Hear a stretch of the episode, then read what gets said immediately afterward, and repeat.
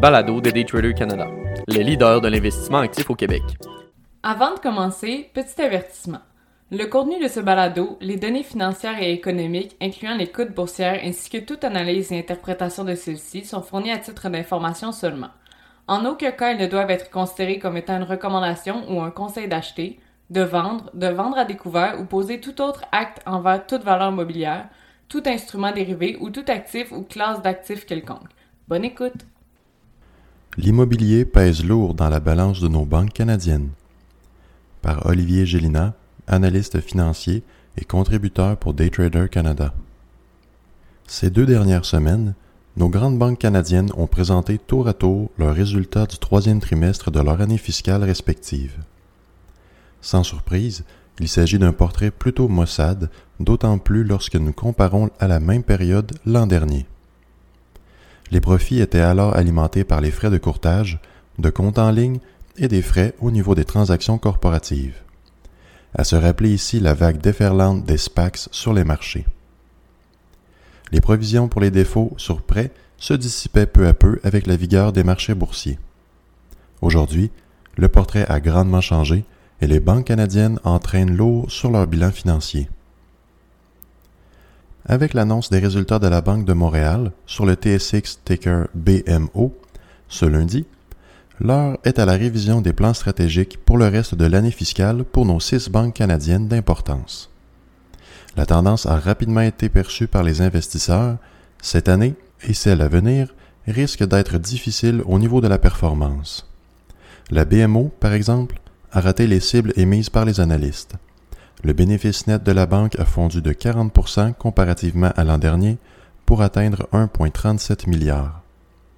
Une chute qui découle en partie de l'acquisition convoitée de Bank of the West, mais également du ralentissement drastique dans les départements des marchés des capitaux. Ce créneau a en réalité diminué de près de 53% pour atteindre des revenus de 266 millions ce trimestre. Ce même créneau rapportait un généreux 559 millions l'an dernier au troisième trimestre. La BMO est loin d'être la seule à avoir eu des problèmes ce trimestre. La Banque de la Nouvelle-Écosse, sur le TSX ticker BNS, a quant à elle essuyé plusieurs rétrogradations d'analystes de buy à hold. Ces rétrogradations ont été déclenchées suite aux résultats de Q3, montrant un ralentissement important dans le créneau bancaire à l'international. Les activités outre-mer n'ont pas été aussi bonnes que prévu et les provisions pour prêts en défaut n'ont pas été récupérées en entier. Ce qui ramène maintenant l'item de l'heure.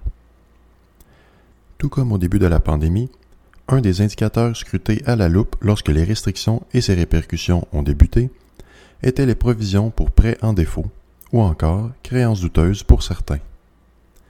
La Banque de la Nouvelle-Écosse dévoila un montant de 412 millions pour ses provisions soit une augmentation de 88% par rapport au trimestre précédent. La plus grande banque au Canada, la Banque royale du Canada, sur le TSX ticker RY, s'est elle aussi frottée aux mêmes difficultés.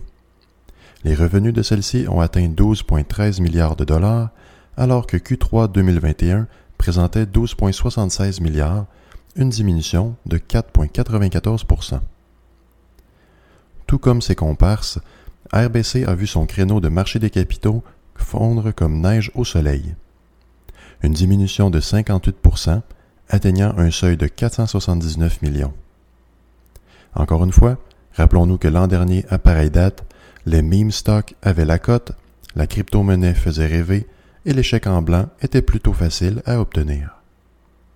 La réalité pour nos banques aujourd'hui est que leur bilan financier est très concentré en hypothèques et donc sujet aux volatilités des taux d'intérêt et capacités de paiement des ménages. Ces derniers voient une hausse de l'inflation éroder leur pouvoir d'achat tout juste après s'être offert une nouvelle maisonnée qui, elle, devient encore plus dispendieuse de par les hausses de taux d'intérêt.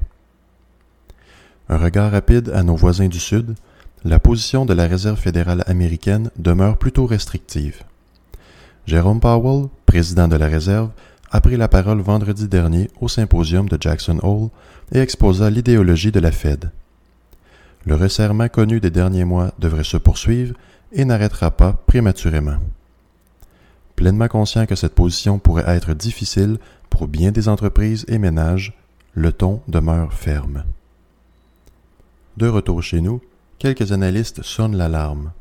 Un rapport réalisé par la banque Toronto Dominion sur le TSX Ticker TD plus tôt cette semaine met en lumière un recul potentiel entre 20 et 25% des prix de l'immobilier d'ici le premier trimestre de 2023.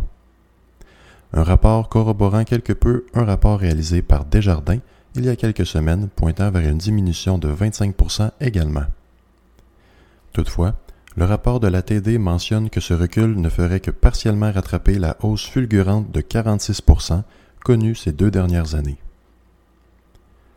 Ce rapport vient également rattacher la position des banques qui, elles, sont aux prises avec des prêts hypothécaires élevés pour lesquels la valeur greffée de la propriété baisse de semaine en semaine. Une situation plutôt angoissante, puisque même la saisie et revente de la demeure n'arriverait pas à renflouer les coffres. Cette explication, quoique simpliste, arrive tout de même à justifier l'augmentation des provisions pour ces défauts, et ce, pour toutes les banques. La Banque du Canada devrait quant à elle se réunir une fois de plus le 7 septembre prochain afin de décider sur une potentielle hausse des taux d'intérêt. Si la banque suit le même discours que celui de la Fed, il est fort probable qu'une autre hausse soit à prévoir, même si celle-ci risque d'être de moins grande envergure que le 1% annoncé en juillet. Il est donc à prévoir, d'ici la fin de l'année, potentiellement deux autres hausses de taux, des résultats plutôt décevants au niveau des banques, spécialement si nous comparons avec l'année extraordinaire de 2021, et d'une augmentation de la cadence des provisions pour prêts en défaut. Tout ça, juxtaposé de l'autre côté de la médaille, avec le taux d'endettement des ménages, les capacités de paiement et des pressions inflationnistes. Heureusement que 2008 est derrière nous.